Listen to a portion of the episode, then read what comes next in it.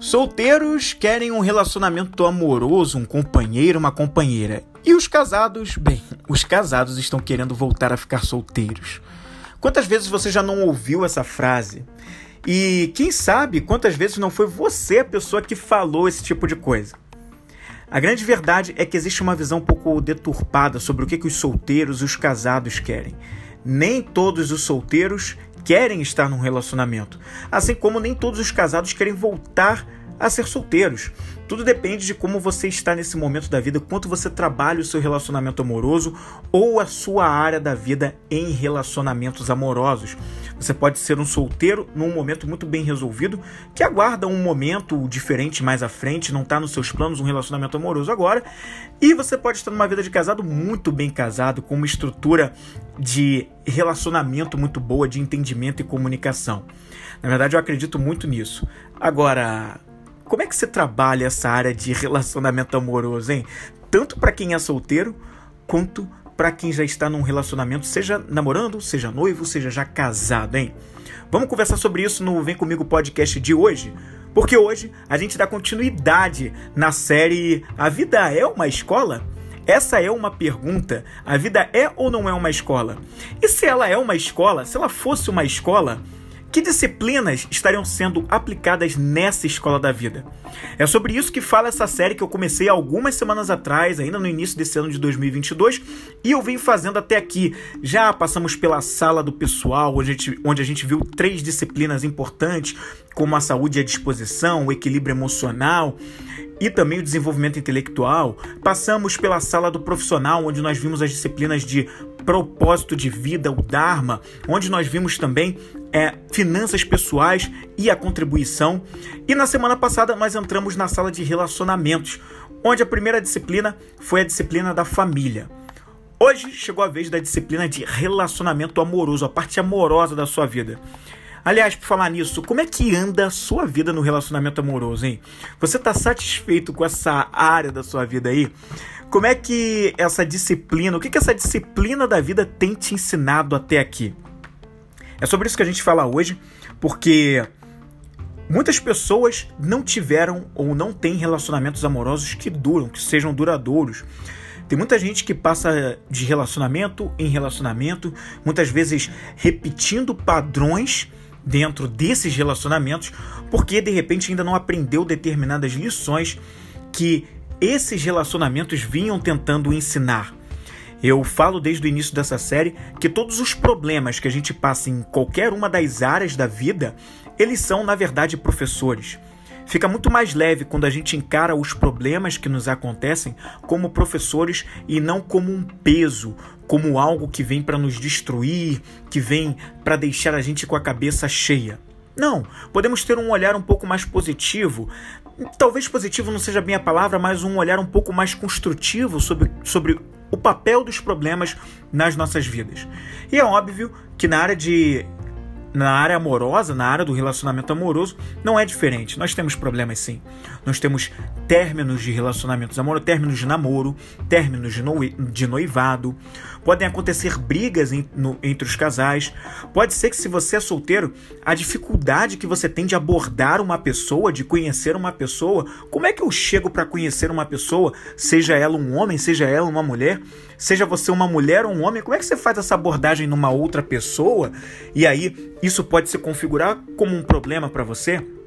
E um problema está longe de ser necessariamente algo, como eu disse aqui, destrutivo, de muito pesar. O problema é tudo aquilo que demanda da gente uma solução, desde uma coisa de uma coisa mais boba até algo mais complexo. E situações como essas que eu acabei de descrever, dar como exemplos que podem acontecer nessa área de relacionamento amoroso, são espécies de problemas.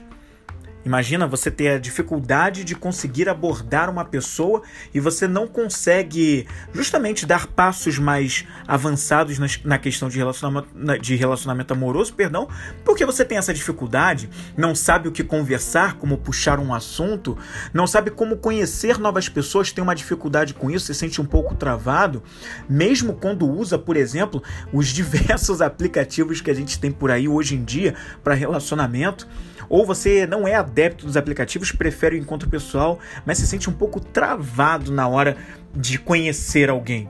Isso são coisas que podem acontecer, são coisas que estão por aí, na verdade, acontecendo. Como é que você faz uma abordagem? Eu vou ser bem sincero, eu não sei o que, você tem de plano para sua vida, mas muitas pessoas que estão solteiras querem sim viver nesse momento um relacionamento. Ou têm o planejamento de ir para frente viver um relacionamento, mas não sabem por onde começar. E às vezes, e aqui vale eu contar uma história bem pessoal, bem minha mesmo, eu fui estudar sedução há anos atrás, há muitos anos atrás eu fui estudar sedução, porque eu estava longe de ser uma pessoa que sabia abordar as pessoas ou de fato criar uma, um clima de sedução, um clima de interesse na parte amorosa. E isso não é de, nenhum demérito, tudo na vida que a gente precisa melhorar, a gente quer melhorar, demanda da gente, se a gente não tem aquela habilidade natural, treino, demanda conhecimento, a gente entender como funciona. E na área da sedução não é diferente, não há nada demais você buscar conhecimento na sedução. Eu não estou falando em buscar conhecimento na sedução com coisas banais, coisas que te afastam de um sentido de vida e fazem você ser o pegador ou a pegadora do momento. Não é disso que eu estou falando. Mas eu estou falando de habilidades de comunicação, habilidades que te aproximem e facilitem o seu dia a dia na hora de conhecer novas pessoas e, quem sabe, um futuro ou uma futura companheira na área amorosa. Você saber se comunicar, saber abordar uma pessoa, conhecer, puxar um assunto e ao mesmo tempo mostrar um lado mais sensual, sem ser vulgar, é claro. Eu falo de sensual quando você demonstra aquele interesse que a pessoa capta de longe por sinais, né, por microsinais, por gestos, por olhares, né, por um toque, que aquela comunicação não verbal está demonstrando sim algum tipo subjetivo de interesse, um interesse além, um interesse amoroso na outra pessoa. Isso são habilidades que você pode treinar, qualquer pessoa pode treinar, desde que ela se coloque aberta para conhecer. E eu fui conhecer um pouco dessas coisas alguns anos atrás, porque eu estava longe de ser um homem que tinha essa facilidade de fazer a abordagem. Muito pelo contrário, eu era muito zero à esquerda com essa situação. E eu fui estudar isso e quanto isso me ajudou na minha vida na parte do relacionamento amoroso. Ou seja, eu me coloquei à disposição para aprender uma coisa que muitas vezes as pessoas nem sabem que podem aprender. E algumas, se você disser isso, vão até estranhar e vão achar: ah, para com isso, aprender sedução que bobagem. Isso aí qualquer um faz, ou sei lá, mas que coisa mais chula aprender sobre isso. Mas não, não tem nada de fútil nisso. Quando você precisa de conhecimento em alguma área, seja qual for ela da sua vida, nada mais justo e nada mais grandioso do que você aprender como fazer.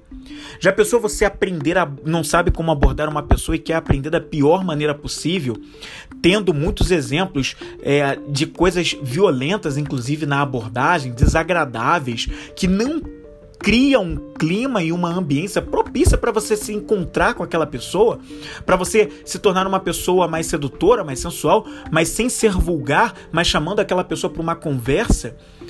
E se você não tiver isso, você acaba até mais afastando a pessoa do que aproximando. Eu digo de conhecimento de verdade, eu estou falando de conhecimento de técnicas de comunicação para fazer esse tipo de coisa. E aí eu falo que tem maneiras de aprender, existem muitas maneiras. Hoje existem cursos que, claro, você vai ter que fazer uma peneira, né? para entender qual que se encaixaria para o seu momento e qual que realmente faz sentido, porque tem muita coisa realmente que não acrescenta, que é banal, que é muito mais do mesmo, que vai te ensinar coisas que não engrandecem para a vida. Muitas das coisas que eu fui aprender que estavam relacionadas a, a a questão da sedução tinham a ver com habilidades de, de comunicação na prática, a comunicação verbal e não verbal, que inclusive se estendiam para além de questões de relacionamento amoroso, mas inclusive na vida social, inclusive com familiares, colegas, amigos, porque são habilidades de comunicação natural. Claro que tinha um passo além para entender né, as pistas que as outras pessoas num, numa abordagem é, com intenção de relacionamento amoroso podem trazer, mas é claro que eram sempre ensinamentos e um conhecimento que traziam técnicas e habilidades de comunicação. E é disso que eu estou falando, de coisa que acrescente verdadeiramente na vida, mas que não seja somente uma coisa boba e banal. É desse tipo de conhecimento que eu estou falando para trazer. Se é isso que você quer e você tem dificuldade com a abordagem, saiba que sedução é uma coisa que você pode aprender, é treinável, é replicável e você pode evoluir nesse passo. Agora, muitas vezes você é um solteirão ou uma solteirona que tá tudo bem ficar nessa na vida, porque você tá muito bem com você mesmo. Você precisa desse espaço, né, só você fora de um relacionamento amoroso, isso não necessariamente quer dizer que você quer ser solteiro ou solteira a vida toda. É apenas nesse momento da sua vida que você entende que precisa ser assim. É como, como algumas vezes na minha vida eu já senti assim e estava tudo bem, eu estava feliz da vida, não estava desanimado, nem depressivo, longe disso, muito pelo contrário, vivi grandes fases da minha vida só por estar solteiro também. Então, Veja que isso é uma coisa muito natural e que não precisa você se desdobrar para agradar A, B ou C, ou todo um olhar social de que se você não tiver com algum companheiro ou companheira, tem algum problema com você, porque você não sabe se relacionar, ou porque de repente você não é uma pessoa agradável, ou até mesmo porque você é um pega ou uma pega ninguém. Não tem nada disso, é uma grande bobagem. Existe o que você tem de objetivos para essa área na sua vida. O que, que você quer exatamente nessa área da sua vida de relacionamento amoroso. E se você está solteiro ou solteira e isso faz sentido para você nesse momento da sua vida, atende e preenche, satisfaz os valores que você tem para esse momento, tá tudo certo, tá tudo ótimo. Bola para frente e rumo à próxima etapa ou continue assim da maneira que você desejar. O importante é você estar entendendo que a sua, a, a sua intuição, o seu momento de vida, a sua consciência pede de você e preencher os seus valores, que são as coisas que mais importam para você na vida. Falei de solteiros, mas quem está buscando um relacionamento ou quem já está dentro de um relacionamento, existe também um lado muito interessante quando a gente fala de relacionamento amoroso, que é o companheiro que a gente quer ou a companheira versus os valores dele que é justamente por falar em valores que a gente vai adentrar agora nesse assunto. Muita gente não leva em consideração a grande importância que tem a gente procurar pessoas que tenham pelo menos valores próximos da gente. Se não são valores exatamente iguais, mas pelo menos valores próximos. O que eu quero dizer com isso? Pessoas que valorizem, que para elas sejam importantes praticamente ou basicamente as mesmas coisas que para você também é valores nobres do ser humano, valores que coisas que importam para você. Às vezes o espírito livre, a independência pode importar muito para você. E se você busca uma pessoa que tem esse espírito livre também, as chances de vocês terem uma parceria bem legal aumenta.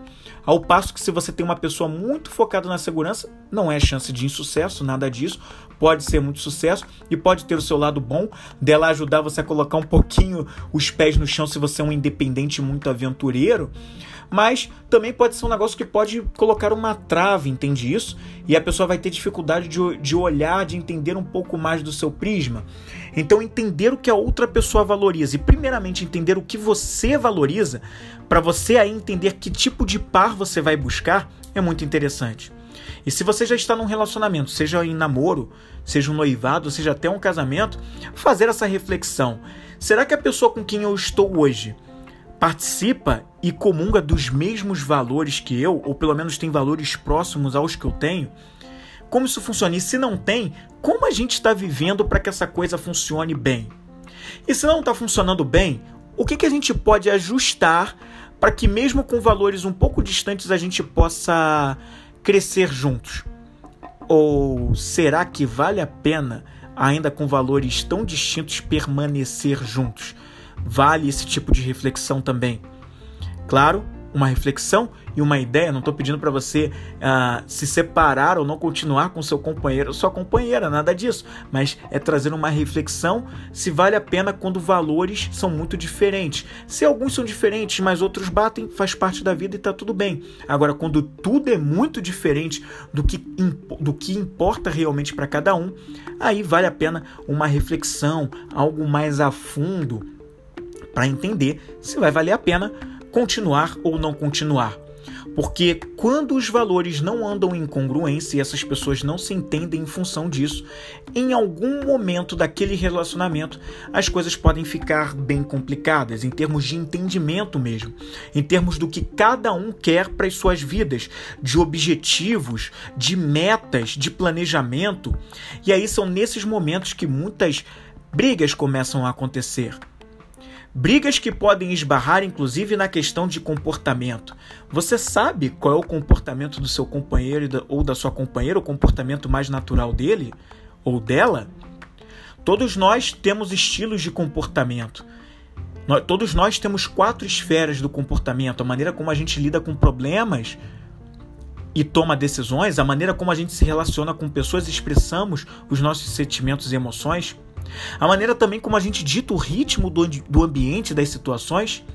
E a quarta maneira, que é a maneira como a gente se relaciona com as regras, com os procedimentos, com os protocolos. E quando a gente não sabe bem ou não entende bem como o nosso companheiro funciona e nem a gente, piora esse tipo de comunicação e o entendimento entre o casal. E se você está na busca ainda de um relacionamento, é bom pensar nessas coisas. Para entender se o companheiro que você vai buscar, ou se você vive com um companheiro ou com uma companheira hoje, se os comportamentos de vocês se complementam ou se afastam vocês. Como por exemplo, quando no casal um dos membros é aquele que é muito comunicativo, muito entusiasmado na relação com pessoas, na expressão de suas emoções e também muito energético para tomar decisões e, e também lidar com problemas, e ele tem ou ela tem um companheiro ou uma companheira que, pelo contrário, é uma pessoa que vai mais na cautela com as regras, é uma pessoa que dita o ritmo do ambiente de uma forma mais planejada. Esse tipo de casal, apesar de estar tá bem diferente nos em diferentes extremos do comportamento, eles se complementam. Porque um não deixa o. Primeiro, porque o que é mais planejado, mais cauteloso, ajuda para que o outro não o outro que tem o comportamento mais energético na tomada de decisões e resolução de problemas e também é mais expansivo no relacionamento com, com pessoas, não deixa com que esse outro voe e seja muito impulsivo, muito tudo, e bota um pouquinho os pezinhos dele ou dela no chão, enquanto o outro que é mais planejado, esse outro que é mais energético, mais expansivo, esse ajuda o outro a não ficar sempre tão travado, tão inseguro e impulsiona ele para frente. Agora, também quando os dois são muito travadinhos ou muito energéticos, aí a coisa tem um desafio, um grau de desafio muito maior nesse relacionamento. E podem algumas coisas não ficarem bem entendidas, uma dificuldade de comunicação muito grande que pode acontecer, porque são muito iguais em algumas coisas e vão sempre ter algumas rixas por serem os dois explosivos, por exemplo, e vão ter dificuldade de parar e escutar o outro, ou os dois muito, muito buscando segurança, muito buscando cautela, e aí pouco avançam na vida, nos próprios objetivos juntos, né? Objetivos esses que eu não estou falando de coisas é, necessariamente, né, de uma, de uma coisa focada em muita grana, sempre muitas coisas grandiosas. Eu estou falando até de, de objetivos de casal, dos mais comuns que possam ser. Então, é muito bom quando a gente tem dentro de um relacionamento um, um casal que consegue complementar um ou outro com aquilo o que falta no outro eu posso ajudar a preencher. E aquilo que falta em mim, o outro pode me ajudar a preencher, ajudar a me, a me desenvolver. Até porque um relacionamento amoroso serve também para isso, para o desenvolvimento de ambos, não é mesmo? Então, esse é um ponto também muito importante dessa questão de juntos criarem metas e objetivos em comum, criarem planos em comum, que tenham a mesma cabeça, valorizem mais ou menos coisas próximas, é, ou quando não valorizam, mas pelo menos se entendem de uma maneira na comunicação que entendem para onde vão, para onde vão rumar.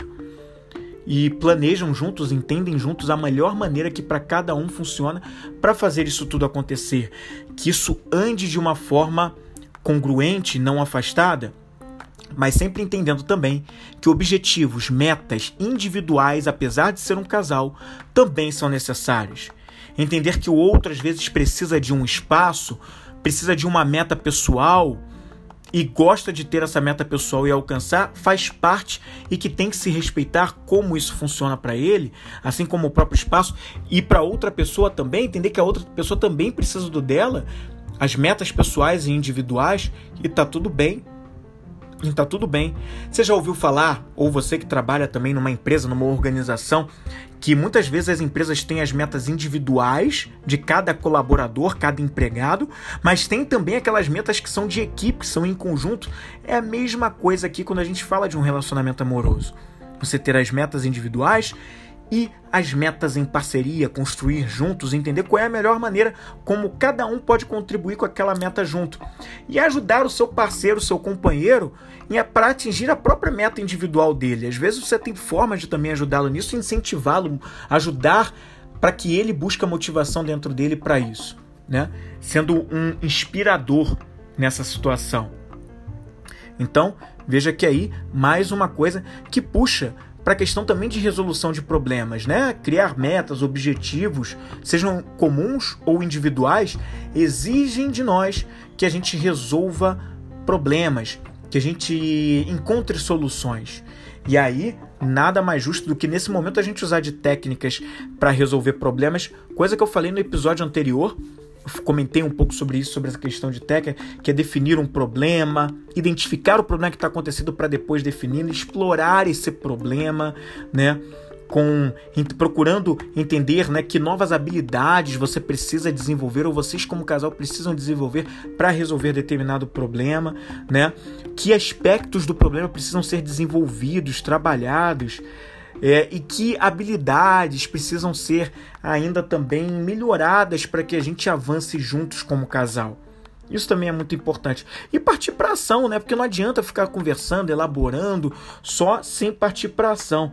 Então entender que ações são necessárias colocarem em prática juntos ou separados, mas para atingir um bem comum, né? Qual é a melhor forma de aprender novas habilidades? Muitos casais precisam desenvolver, né? Seja ambos ou um deles, melhorar a parte de comunicação porque tem uma extrema dificuldade em ouvir ou tem uma, uma dificuldade em falar e se expressar, expressar o que está sentindo e acaba engolindo muito sapo.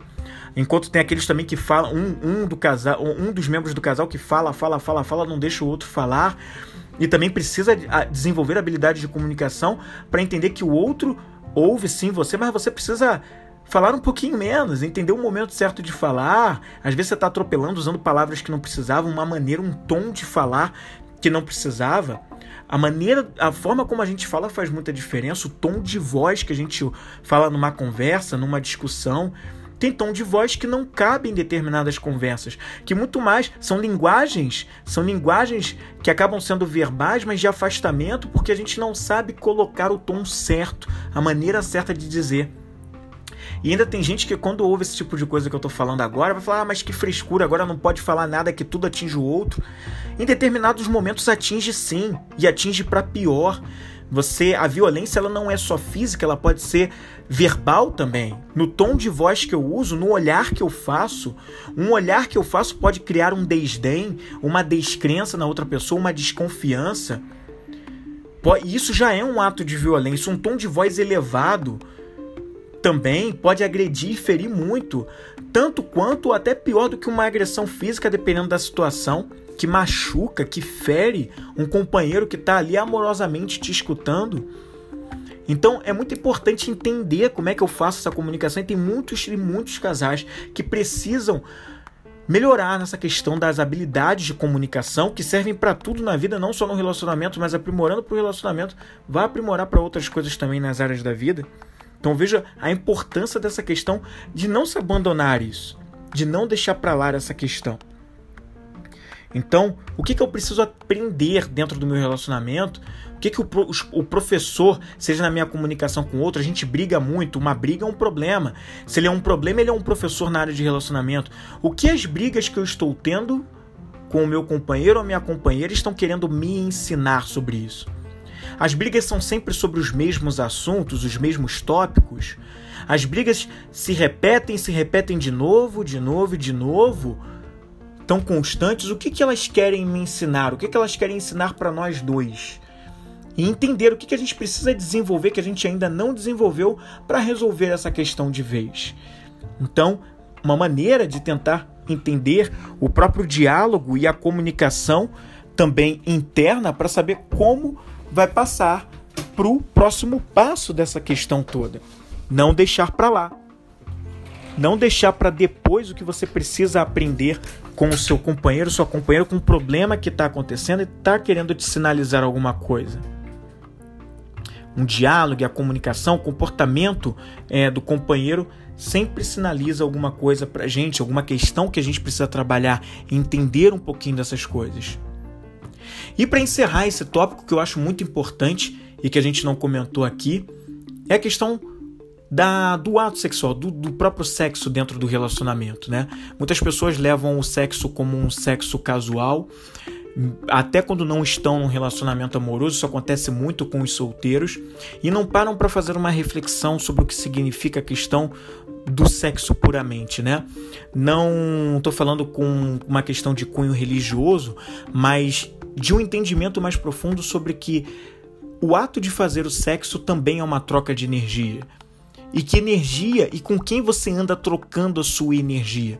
Com que tipo de energia você entra em contato através do ato sexual? E como essa energia tem influenciado você no seu dia a dia? Como tem te ajudado a evoluir ou como tem te, como tem te colocado em uma situação que tem permitido pouco o seu progresso e tem baixado as suas vibrações, as suas emoções, te deixando em, em vibrações mais baixas? mais triste, mais depressivo, mais chateado, mais melancólico? Ou quanto esse ato te ajuda a, ele, a, a, a perdão, a vibrações mais elevadas, como de alegria, de felicidade, de paz, de iluminação, coisas mais altas, de amor, de esperança, o quanto esse ato te leva para isso.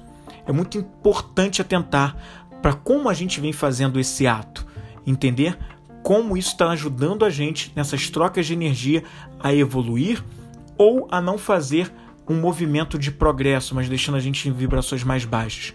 Com quem e como e em que situações você procura a troca de energias através do sexo? Até mesmo quando você já está dentro de um relacionamento, com que intenção você vem buscando o próprio ato sexual dentro do seu relacionamento? Boa pergunta para se fazer para entender como essa questão da área da vida é importante também, que é essa área do relacionamento amoroso. Então, esse foi o Vem Comigo Podcast falando sobre relacionamentos amorosos. A segunda disciplina nessa sala de relacionamentos para entender como a gente pode trabalhar e desenvolver com algumas perguntas simples essa área da nossa vida. Sejamos nós solteiros, casados, namorados, noivos, não importa como você tem lidado com essa disciplina e quais professores têm se apresentado e o que eles estão tentando ensinar para você ou para você e o seu companheiro.